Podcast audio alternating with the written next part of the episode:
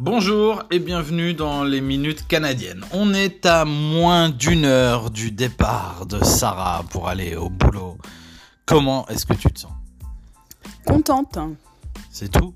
Bah ouais, ça fait presque deux ans que j'ai pas travaillé. Je vais retrouver une vie active en plus dans un domaine qui me plaît. Donc euh, c'est cool. C'est vrai que ça faisait longtemps que Sarah me demandait, disait je veux, je veux travailler avec des enfants. Est-ce que je peux faire nounou à la maison? Et que je disais non, hors de question. Je veux pas d'enfants autres que les miens à la maison. Euh, du coup là, tu vas te retrouver avec quoi? 5-6 gamins, hein, c'est ça? Cinq ou six enfants de 2-3 ans. Et t'as peur un peu? Un petit peu dans le sens où l'éducation canadienne n'est pas la même qu'en France, donc j'espère qu'ils vont pas m'en faire voir toutes les couleurs.